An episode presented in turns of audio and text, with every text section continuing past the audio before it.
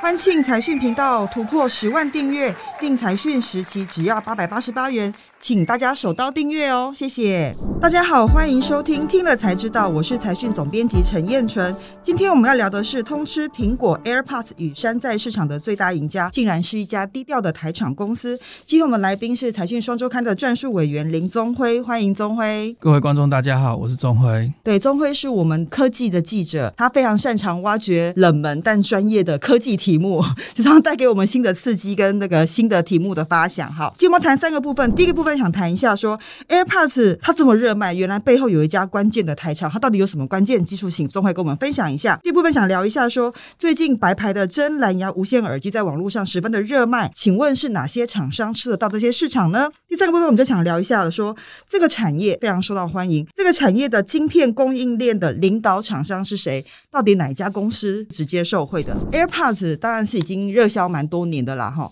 然后最近好像听说要推出新的版本嘛，到底 AirPods 这这几年来卖的怎么样呢？其实光以二零二零年来看的话，我们可以看到说，苹果 AirPods 它的整年的销售量接近将近一亿副，然后对那个苹果来说，它产生一个非常大的营收贡献。它的营收金额大概多少啊？已经超过两百三十亿美元。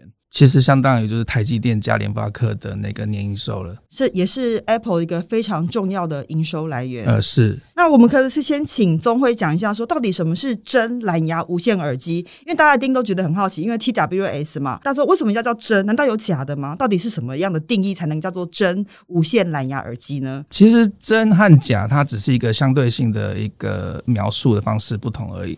过去以来，我们已经有看到那种，就是你可以看到两颗小豆子塞进耳朵这样子的形态的无线蓝牙耳机的存在。但过去大家不会把它叫做无线蓝牙耳机，而是到大概这两年开始，我们才看到所谓的真无线蓝牙耳机的出现。最大的差别在于它支援的蓝牙的功能的不同，以及它连接的方式。过去的蓝牙无线耳机的话，这种小豆子那种蓝牙无线耳机，它是讯号是发射到其中一颗，然后另外一颗再把讯号转接到。另外一边的耳朵，那就是有可能讯号到右边的耳朵，再从右边耳朵的这个设备传到左边耳朵的设备。嗯、呃，对，没错，没错。因为这样的模式的话，你中间会经过一个很大的讯号的干扰，就是你的大脑嘛，常常会造成说你的声音可能会有中断啊，或者听不清楚的状况。然后现在所谓的真无线蓝牙耳机的话，它改变方式，它变得是两边的耳塞里面它都有独立的那个蓝牙晶片跟无线讯号的控制。你手机的蓝牙讯号的话，是分别传送到两边。的耳朵里面独立运行的，对，然后因为它是各自跟手机去取得蓝牙的传输，所以它的讯号的强度或者是它稳定性都会比较好。好，那现在大家都知道说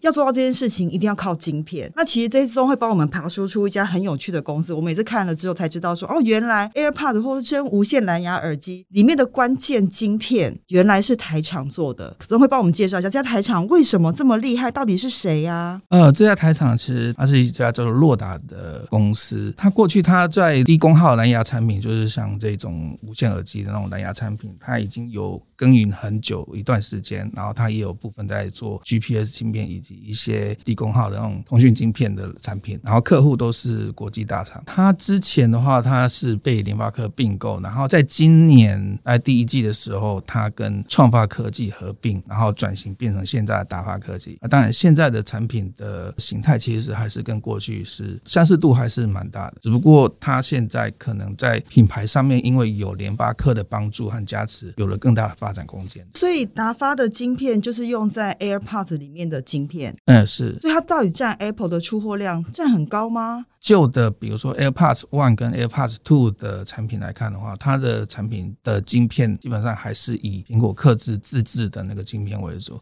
但是从 AirPods 三开始的话。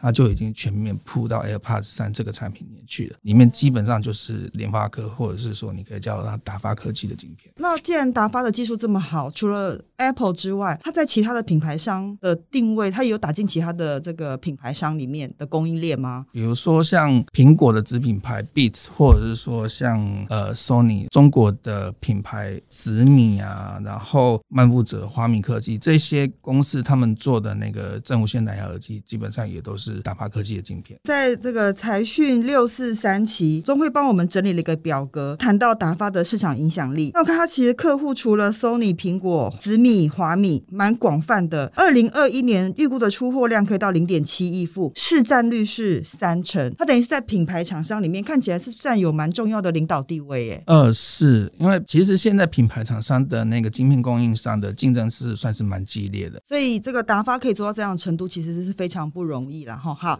接下来我们想进入第二个部分，就是说是最近我们在网络上可以看到非常多的白牌的真蓝牙无线耳机。那可惜刚刚钟会提到了，讲说达发在整个品牌真蓝牙无线耳机的部分市占率是不错，大概有三成左右。那现在白牌市场现在也开始崛起，大家知道白牌市场因为价格比较低，可能比较有竞争力嘛哈。多数的人可能如果他没有那么多的预算，会退而求其次买白牌的商品。白牌商品到底情况是卖的怎么样？然后背后的厂商又是谁呢？这个部分可以请钟会帮我们分享一下。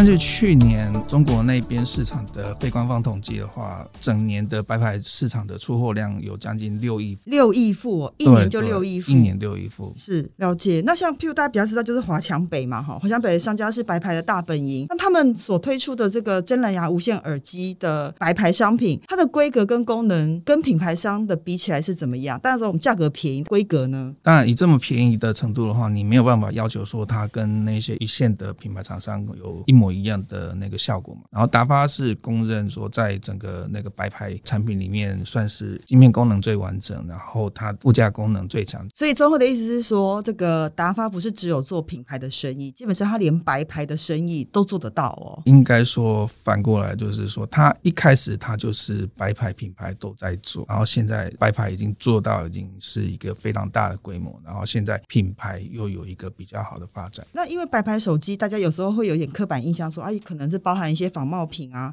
那我觉得这样是不是对 Apple AirPod 来说也会造成蛮大的影响跟冲击呢？对，其实真的是对 Apple 的那个 AirPods 出货伤害是蛮大的。对，我看那个中辉引述了美国海关的统计，说市场流通的山寨 AirPod 带给 Apple 公司的经济损失是三十亿美金。哎，对，所以达发对苹果来说，其实它是一个又爱又恨的一个对象，这样子。对，就它是两手吃嘛，就基本上它可以吃到品牌。厂商的市场，他又可以吃到白牌市场的商机，等于是背后的最大赢家。对，接下来我们就进入第三 part 了，就是说这个大家知道说达发是联发科的子公司，那在这个产业里面，到底这个整个真蓝牙无线耳机的产业供应链里面的领导厂商是达发，它会如何再进一步影响到联发科的市场地位？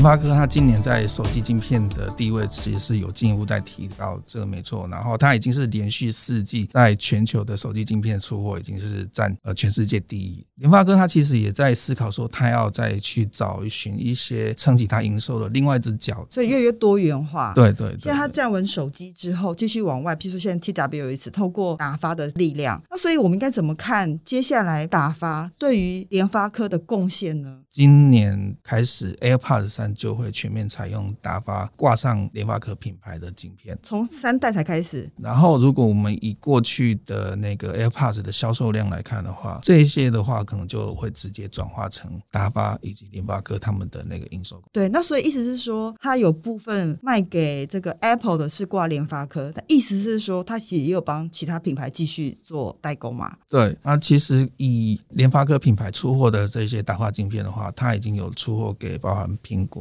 Beats，然后像是 Sony 这些大品牌，整个市场规模是非常庞大的。所以其实我们从这里也看到，一方面看到联发科的这个操作的弹性跟未来的企图心其实蛮强烈。第二方面，我们也知道说，哦，原来真无线蓝牙耳机背后的台厂，原来是一家叫达发公司，而且它是联发科的子公司。